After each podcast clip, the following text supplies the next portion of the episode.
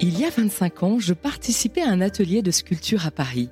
Depuis ce jour de septembre 98 où je mets les mains dans la terre, une évidence s'impose à moi. Je ne pourrai plus me passer de ce contact avec la terre. Et vous, quelle est votre terre? Votre passion la plus profonde? Comment cette passion a-t-elle germé? Quels sont les bénéfices qu'elle vous apporte Et qu'avez-vous fait de plus fou et de plus surprenant par passion? Je m'appelle Laurence Foujol et je lance aujourd'hui le podcast Les yeux qui pétillent. C'est un partage avec des femmes et des hommes de tous horizons qui ont un même point commun, être passionnés. Je laisserai la parole à tous les artistes, sportifs, entrepreneurs, fans d'eux, qui ne se ressemblent pas, mais qui ont tous les yeux qui pétillent.